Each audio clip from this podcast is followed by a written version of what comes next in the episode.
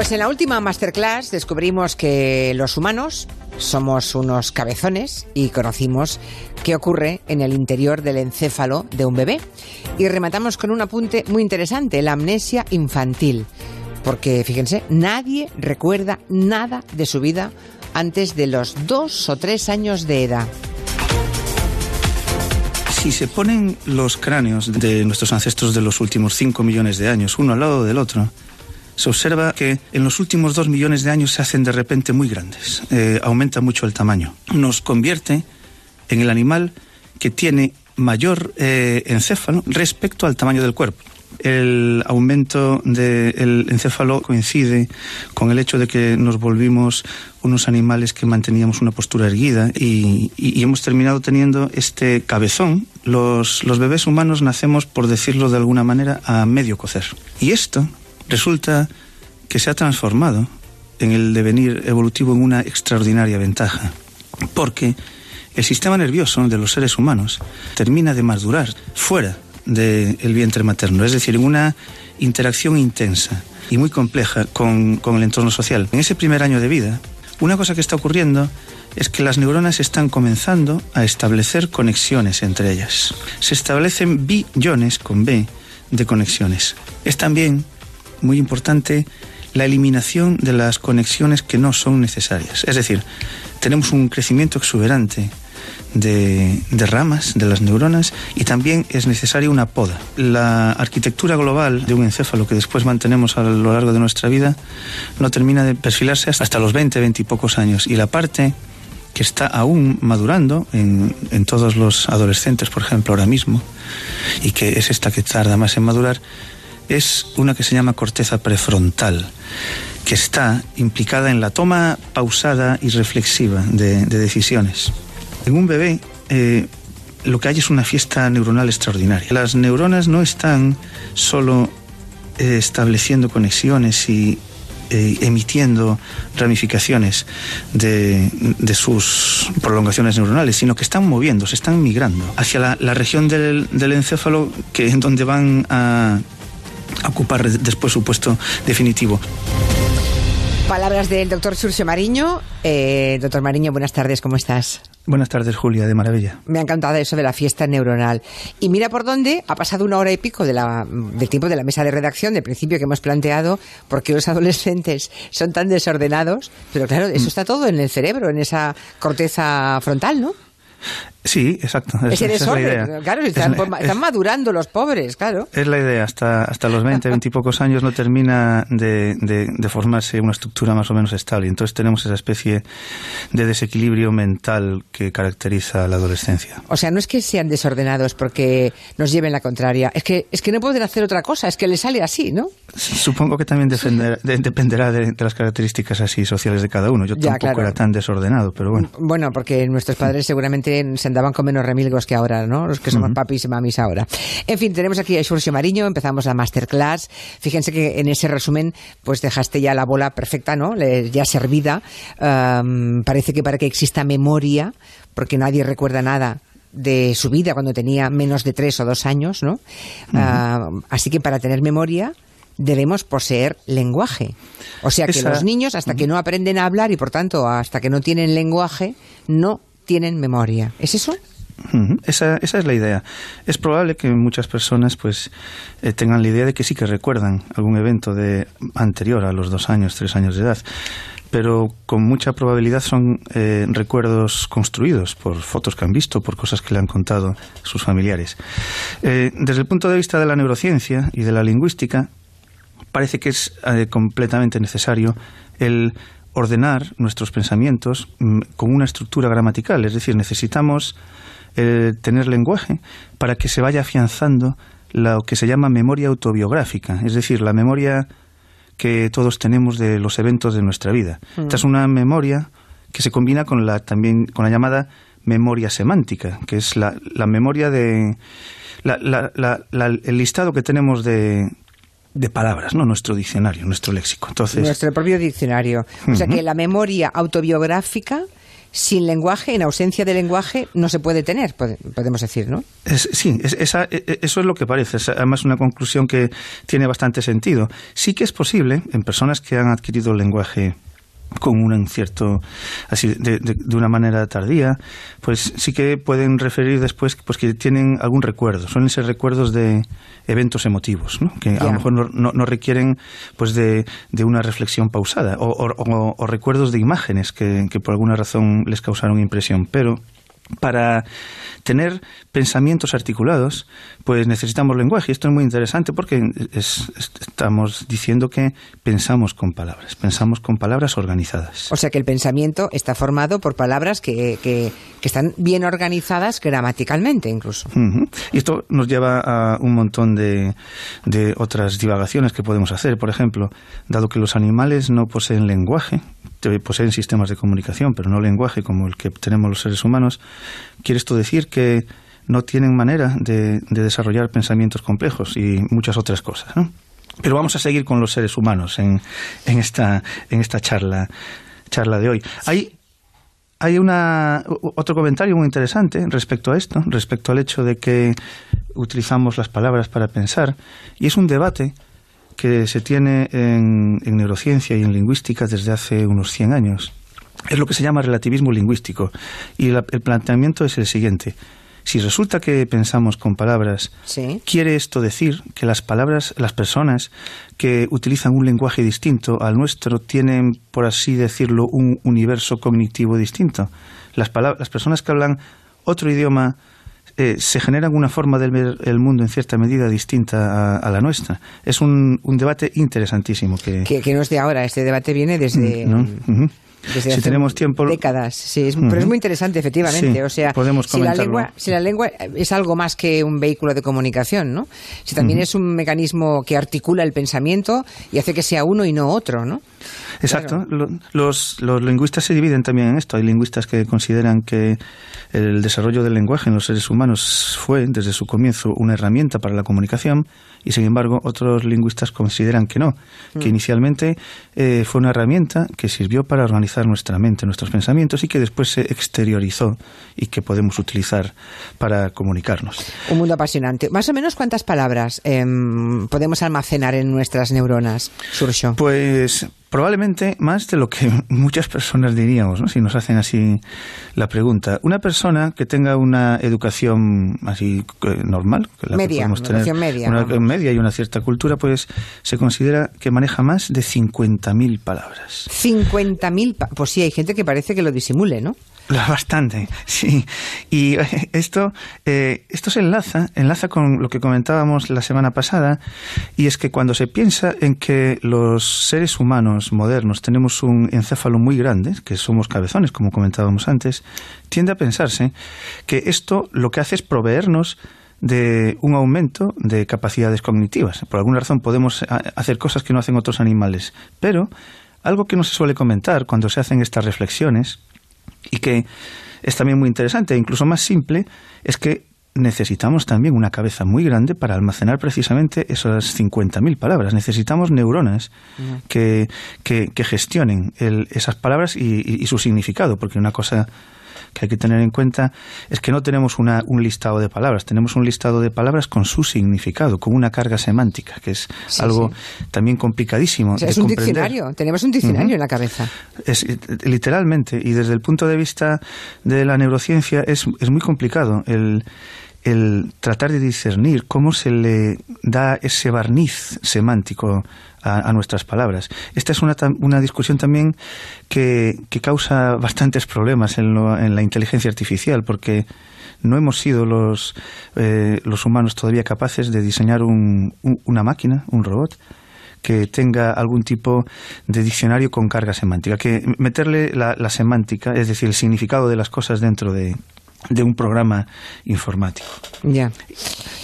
Eh, sí, me, perdón, me gustaría que nos contaras cómo, cómo, no sé si habías acabado, ¿eh? es que como te has parado, no sé si querías hacer algo más. Que, que, ah, una, perdona, una, simplemente un comentario que también eh, se considera que es útil para o que o, que puede explicar el tamaño enorme de nuestra de nuestra de nuestro cerebro, de nuestro encéfalo, y es que tenemos una gran memoria de trabajo Es decir, la memoria de los eventos que estamos manipulando, de los pensamientos que estamos manipulando en cada momento en el aire, por decirlo así. Los que tenemos, con los que estamos jugando. Era, era mm, simplemente este, este último comentario. Espera un momento, que hay una llamada, hay una alguien que te hace una pregunta, supongo. Dos, dos tenemos para el doctor Sulcio Mariño. Escuchamos. Yo recuerdo, tengo 56 años, yo recuerdo eh, que andaba en el andarín y metí mi mano derecha en la cocina de leña. Mm. Yo tengo la imagen. No sé qué edad tendría, pero tenía que ser muy pequeñito. ¿Será posible o la, o la habré reconstruido? Me gustaría que le preguntaseis al doctor que si es bueno que aprendan dos idiomas los bebés. Mi nieta tiene un año y su padre es francés y decimos que si que le hablen francés para que vaya aprendiendo. ¿Es bueno o todavía es muy pronto? Bueno, dos preguntas muy interesantes. Al tema de, del bilingüismo llegaremos y es un tema interesantísimo y ya podemos tranquilizar así como, aperitivo, como tráiler, ¿no? Decirle a esta señora que es estupendo el bilingüismo. Es magnífico. Magnífico, luego le contaremos, así que nada de esperar, al contrario, cuanto antes mejor. Lo de la mano en el fuego, cuando era un niño en un andarín, claro, eh, ¿cómo discernir si lo recuerda él o de tantas veces como se lo han contado ya se lo ha reconstruido? Sería la pregunta. Sin embargo, en este caso sí que es posible que tenga ese recuerdo incluso sin tener lenguaje, porque es un, un, evento eh, muy emotivo, es un evento que, que, desencadena reacciones viscerales, la, la reacción de, del dolor ¿no? y, y, de, apartarse. De, esa cocina de leña. Entonces eso sí que sí, sí que desde el punto así tal como Intentemos que se pueden ir fijando los recuerdos y que se le puede haber quedado. Claro, algo dramático y dolorosísimo como debe ser eso, puede que se guarde aún con la ausencia de palabras, ¿no? Bueno, vamos a hablar un poquito de, ya llegaremos al tema del bilingüismo, que es muy interesante. Eh, el proceso que, mm, que, se sigue en el cerebro de, de un bebé, es decir, que la aparición de la memoria, del lenguaje, todo eso año a año la neurociencia lo ha ido describiendo y definiendo, Surso? Eh, sí, eh, vamos eh, muy poco a poco, porque es muy complicado meterse dentro del cerebro de, un ser humano, y menos de un ser humano que acaba, que acaba de nacer. así, los lingüistas y en psicología se hace una, una cierta clasificación de cómo van surgiendo estos eventos. Hay, pues, una secuencia que que se puede dar, aunque supongo que, varía mucho dependiendo de una persona a otra. Entonces, estos son datos promedios, ¿no? La idea es que en el primer año, pues comenzamos a captar los sonidos, los fonemas de, la lengua. Esto lo hacemos antes de pronunciar nuestras primeras palabras así coherentes. En el primer año, pues asimilamos los fonemas y si esa persona vive en un entorno bilingüe, pues los fonemas de, las dos o, si es plurilingüe, de las tres o las, las lenguas que sea. Se captan en el primer año. Después es mucho más complicado. Y es mucho más complicado, por ejemplo, aprender una lengua eh, con el una lengua con el acento correcto eso que no se nos note que somos extranjeros no exactamente. Y, eso, todo, eso eso en el primer año en el primer año es, sorprendente pero qué barbaridad el bebé está absorbiendo una cantidad extraordinaria de información. A continuación, entre el año y el año y medio, comienzan sigo insistiendo de promedio, sí, sí, claro. pues a, pues a pronunciarse las, las primeras palabras. Son palabras únicas, pero que como indican pues los lingüistas eh, funcionan como, como si fuesen frases completas son funcionan como los frases si, si, un bebé dice por ejemplo agua realmente no, no, está pronunciando la palabra agua sin más, está diciendo, por favor, persona que estás cerca de mí, acércame un poco de agua, si no voy a empezar a llorar, ¿no? Algo así. sí, sí. Aún no puede, no puede gestionar más. claro, se dice agua y todos sabemos que tiene sed el niño. Tiene sed, por favor de darme agua, efectivamente. No quiere decir algo más.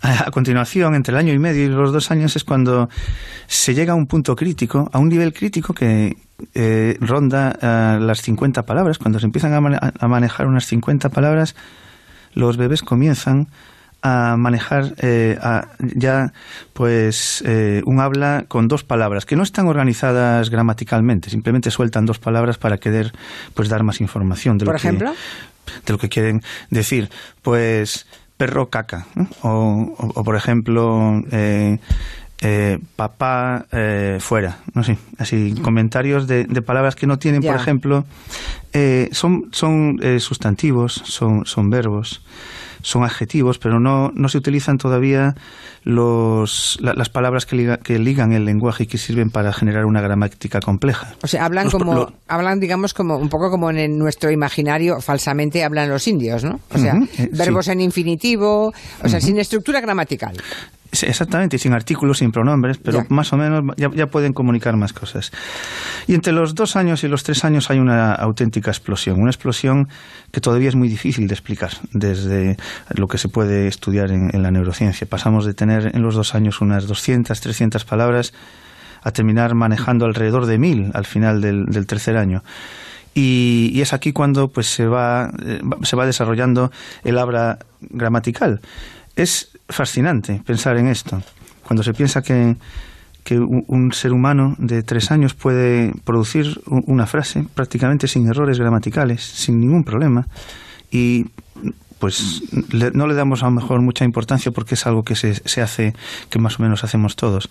Sin embargo, a este pequeño ser humano de tres años le damos un lápiz y le decimos que nos haga un dibujo pues de una mariposa y lo que pinta es una cosa así difícil de reconocer, ¿no? Una mamarrachada porque porque el control de los músculos de las extremidades de los dedos termina de madurar mucho más tarde, es decir, somos los humanos capaces de hacer algo tan complejo como producir un habla eh, estructurada mucho antes de poder manejar con precisión nuestras manos. Y esto lo, que más me gusta de estas charlas con Surcio Mariño es que de pronto nos hace fijarnos en algo que está ahí, que está al alcance de todos y cada uno de nosotros, pero en lo que, mm, por desgracia, no reparamos, porque si reparásemos eh, estaríamos fascinados todo el día, ¿no? El que tenga un niño en casa ahora mismo de dos, tres años, después de escucharte, estará pensando, ostras, pues es verdad, esta, esta criatura que aún no sabe dibujar, que aún no sabe precisar y con un pincel hacerte un dibujo o con un boli,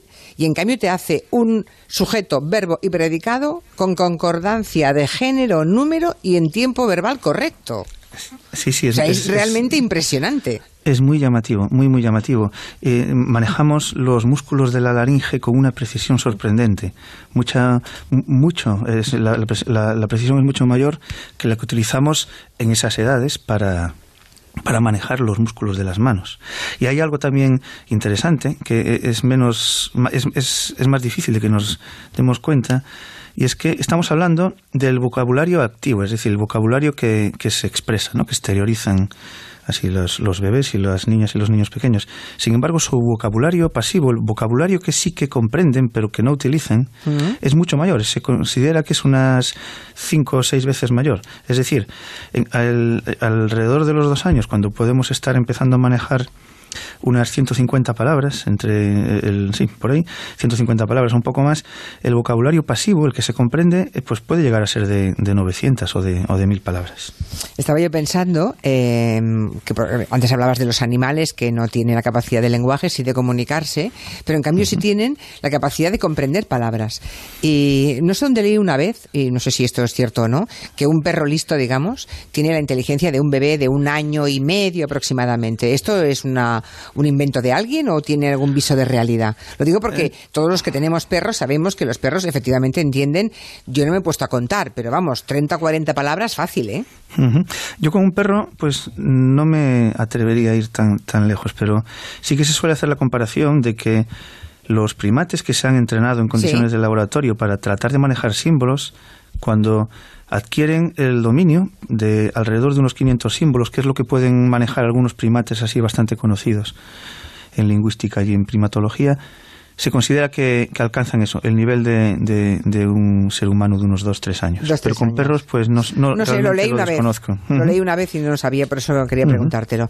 Bien, entonces, en el cerebro de ese bebé, durante estos periodos, ¿no? Desde que nace, ya hemos contado, primer año, empiezan a captar fonemas, o sea, la, la me, la t, la che, ¿no? Eh, fonemas. Después palabras únicas de el año al año y medio, como agua. O, Después empiezan con 50 palabras, más o menos, y acaban, eh, acabamos, digamos, cuando llegan a los tres años con un vocabulario de casi mil palabras y con una estructura gramatical correcta. En ese tiempo, ¿qué ocurre dentro? Es o sea, ¿cómo se va fijando el lenguaje? Estamos todos los científicos del mundo deseando saberlo. ¿no? Es una es una, una magia que, que- que tenemos ahí dentro del, de nuestro sistema nervioso y sin embargo sí que se van sabiendo algunas cosas. El problema que había hasta hace muy poco es que no teníamos técnicas para meternos ahí, para poder eh, comprender y tener imágenes de qué es lo que pasa dentro del cerebro de un bebé y sin embargo ahora se pueden hacer resonancias magnéticas de bebés de dos días de edad. Se han hecho resonancias de dos días de edad, de, de eso, pues de, de bebés recién nacidos. Y se, y se han visto cosas porque no se tenía ni idea hasta hace muy poco. Por ejemplo, eh, todas las personas que tenemos un habla pues más o menos normal, utilizamos dos regiones que se han ido definiendo con el tiempo que gestionan un- partes importantes del lenguaje. Una se llama área de Broca. A lo Broca. mejor suena Broca, un- era un, un médico francés del siglo XVIII. Y esa área pues se considera que gestiona eh, el, el control de los músculos para las vocalizaciones y también en las personas sordas el movimiento de las manos y, y también el control de, de la gramática. Y hay otra área que se llama área de Wernicke que es la que está gestionando como el acceso al diccionario, al, al léxico el, y, el- y- y la comprensión que tenemos del significado de las palabras. Pues en la mayoría de las personas estas dos regiones están en el hemisferio izquierdo. Sí. Por eso se suele decir que es un- el hemisferio dominante, en- en- visto desde este punto de vista, en los seres humanos. No es siempre así.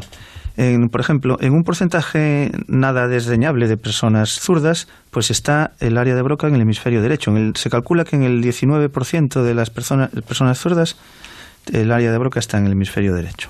Ya.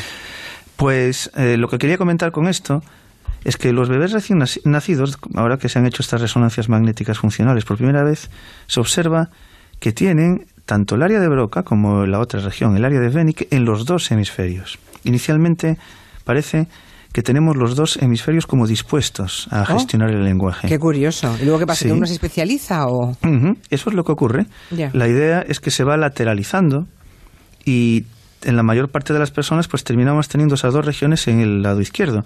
Y una de Menos los zurdos, menos los zurdos, ¿no? Menos un porcentaje de los zurdos, ¿no? No, no todos. Ah, pero no un- todos. Vale, vale. Un 19-20% Ya. de los zurdos. De alguna manera eh, puede que, esté, que haya- exista una cierta relación. No es una causalidad, pero sí que puede que exista una, una relación. Y se ha sugerido que la no later- en, en las personas en las que no se produce esta lateralización, es decir, en donde tienen como área de Broca en los dos hemisferios o área de Wernicke en los dos hemisferios, pues puede ser una de las razones de que existan problemas de dislexia. Es una, una hipótesis, una propuesta, porque se ha visto así que en, en algunos estudios que se han hecho. Y desde, luego, y desde luego somos los únicos, decías ya antes, que los únicos eh, animales ¿no? en todo el universo que pueden tener ese control voluntario y directo de los músculos de la laringe, ¿no? Para, por tanto, manejar nuestras cuerdas vocales como tú y yo estamos haciendo ahora. Eso Es no lo puede hacer ningún otro animal mm, en el planeta. Ningún animal eh, tiene eh, un control directo. Cuando movemos un músculo de forma voluntaria, lo que está ocurriendo es que tenemos neuronas en lo que se llama corteza motora primaria. La corteza motora primaria es el área que tienes ahora, Julia, justo debajo de, del, de la diadema de- del casco que tienes puesto, ¿no? Sí. Para, para sujetar los auriculares Sí, o cuando nos ponemos una diadema, ¿no? O cuando nos ponemos una diadema en carnavales así con, unas bolitas, no sé. Esta coincide más o menos a esa altura del cráneo. Ahí están las neuronas que se encargan de mover la marioneta que somos, de tirar de nuestros músculos. Nuestros músculos se contraen cuando se encienden ahí neuronas.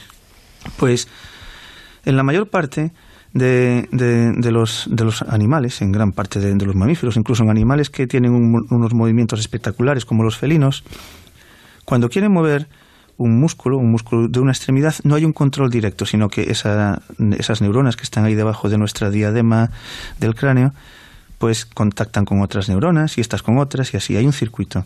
Sin embargo, en los humanos tenemos un control directo de las neuronas que tenemos ahí, en la corteza motora primaria, con las neuronas que tiran de los músculos, las que llamadas motoneuronas. Y esto es único.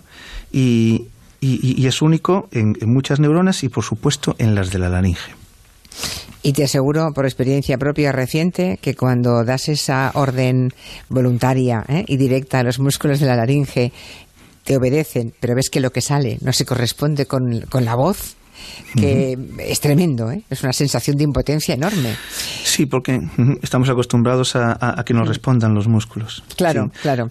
Bueno, tenemos ahí la pregunta que vamos a dejar ya para la semana que viene, pero lo, de lo del bilingüismo, ¿eh? la señora que decía que tiene un nieto y que su padre es francés y que si es mejor o peor lo del bilingüismo. Yo ya me he quedado, quédense con la copla de lo que decía ya antes Urso Mariño, eso de que lo que se escucha el primer año de vida es lo que marca que alguien conozca los fonemas, los sonidos de una lengua con el acento perfecto. ¿eh? Después del año ya cambia la cosa.